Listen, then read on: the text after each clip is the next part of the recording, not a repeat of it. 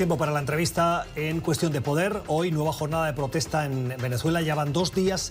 Ayer fue una jornada que pasará a la historia de esa reivindicación de los venezolanos para recuperar su democracia. Las calles hoy volvieron a ver a los manifestantes diciéndole a Maduro basta ya y reenergizando esa base de protesta en contra del gobierno de Nicolás Maduro. Esta mañana hemos escuchado al secretario de Estado Mike Pompeo de nuevo hablar sobre la situación en Venezuela. Pompeo decía, la acción militar es posible. Si eso es lo que se quiere, eso es lo que hará Estados Unidos. Esa es la respuesta y vuelve a poner sobre la mesa esa opción militar.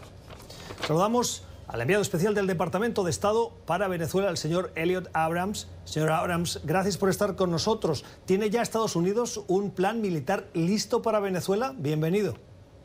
Uh, Usualmente nosotros decimos que hay planes para todo y el presidente ha dicho muchas veces que todas las opciones están sobre la mesa. El secretario Pompeo también dijo eso, incluyendo planes militares. Ese, sin embargo, no ha sido el camino que hemos estado tomando. Hemos tomado un camino de intenciones diplomáticas, de presiones, de sanciones económicas, pero esta es una advertencia para el régimen que fue dada ayer.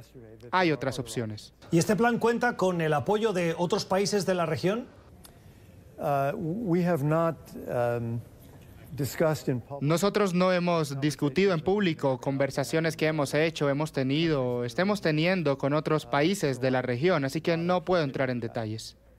El asesor de Seguridad Nacional del presidente Trump dijo ayer que tres altos funcionarios del chavismo, Vladimir Padrino López, que es el ministro de Defensa, Iván Hernández, el director general de Contrainteligencia Militar, y Michael Moreno, el presidente del Tribunal Supremo de Justicia de Maduro, dijo que eh, no cumplieron con lo que estaba acordado. ¿Qué habían acordado ustedes o la oposición y que ustedes conocían con estos tres altos eh, cargos del madurismo? Bueno, esto es muy interesante porque hubo semanas de negociaciones que involucraban a venezolanos. En los, los Estados Unidos no eran parte de estas negociaciones y tenían un gran plan, un plan para hacer salir a Venezuela de la dictadura actual y llevarla a una estabilidad política y de libertad y de economía, de crecimiento. Así que hablaron sobre garantías y protecciones para los miembros del régimen, un exilio dignificado para Nicolás Maduro. También hablaron sobre un tribunal supremo que se iba a quedar. Eran muchos aspectos que necesitarías para poder hacer avanzar a Venezuela a una situación mucho mejor. Y muchas personas que son partes del régimen se dieron cuenta que Maduro debería irse. ¿Por qué cree usted que se echaron para atrás los militares que estaban ya comprometidos con Guaidó a última hora? Uh, Esa es una muy buena pregunta, lo que pasó ayer. Mira, la historia va a tener que eh, discutir esto. Quizás simplemente perdieron el miedo o la vocación de pensar en tener un plan y tomar acciones para llevarlo a cabo. Ellos tuvieron el coraje de llevarlo adelante.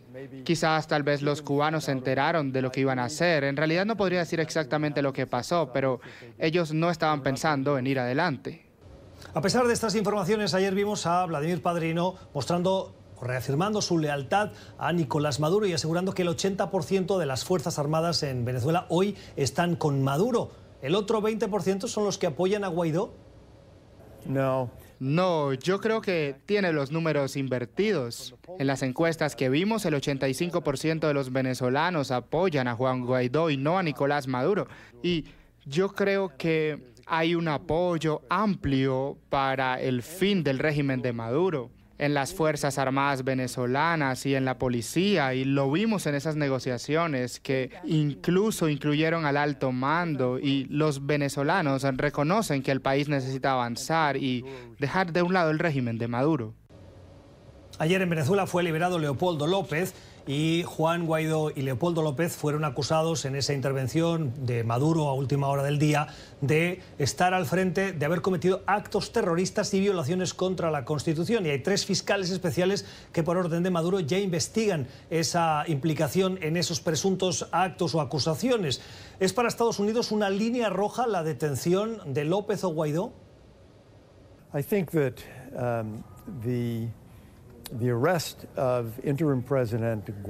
Yo creo que el arresto del presidente interino Juan Guaidó ya ha sido notado por la Unión Europea, el Grupo de Lima, los Estados Unidos, como un paso extremadamente grave para el régimen. Ellos no lo han tomado ni en enero, febrero, marzo ni abril y veremos si lo toman ahora. Pero para muchos países, por ejemplo, los países europeos, y latinos que consideran las restricciones de visas, de viajes, ese paso sería el movimiento que considero que los haría tomar una línea más dura contra el régimen.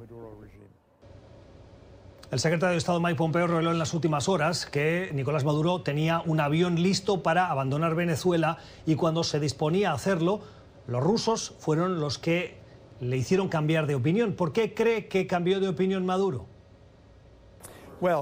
Bueno, creo que fue muy interesante. Este fue un día muy importante en Venezuela, en la historia política de Venezuela, y Maduro estaba escondido, estuvo escondido todo el día por 12 horas, no apareció en público, mientras Guaidó estaba en toda la ciudad. Creo que él estaba tratando de decidir cuáles eran sus opciones y sabemos que muchas opciones del régimen, muchas personas, los altos ejecutivos, han sacado a sus familiares fuera de Venezuela. Así que Maduro estaba tratando de decidir y mientras lo hacía, obviamente los rusos y los cubanos le dijeron, espera, quédate aquí. Trataron de controlar la situación, pero es interesante que Juan Guaidó no está pensando en huir, sino es Nicolás Maduro quien estaba pensando en hacerlo y no pudo mostrar su cara hasta muy tarde en la noche al pueblo venezolano.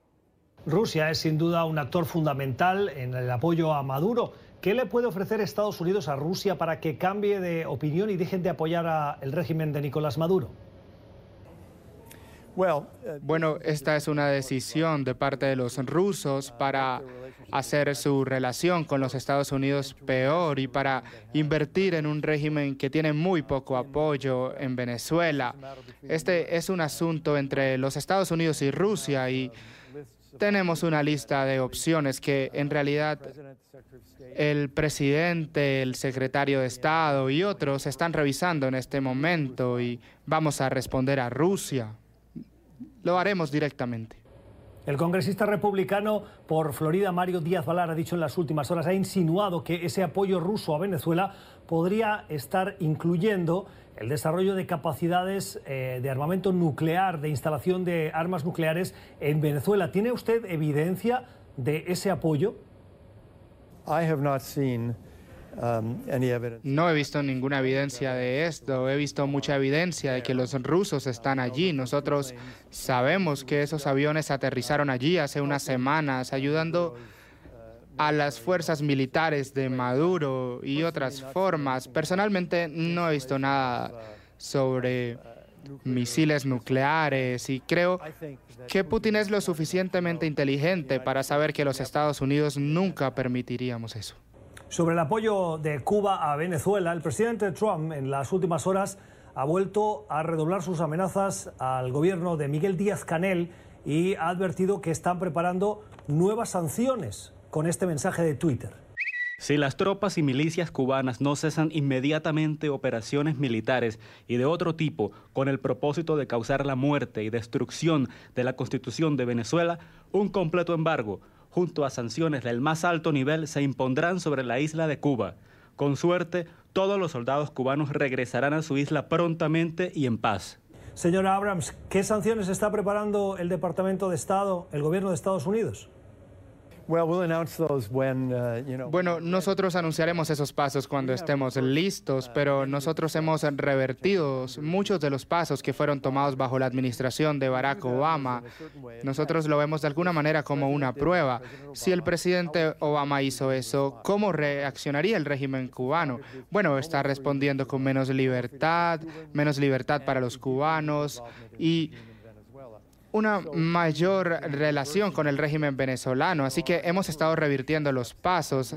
Hay un número de pasos que se pueden revertir en lo que hizo el presidente Obama con Cuba. Así que hay pasos que se deben tomar. Tenemos muchas opciones en la relación con Cuba. Por el momento, los barriles que Maduro le estaban dando a Maduro han bajado a 40 mil por día. Así que queremos que llegue a cero y tenemos formas de hacer eso.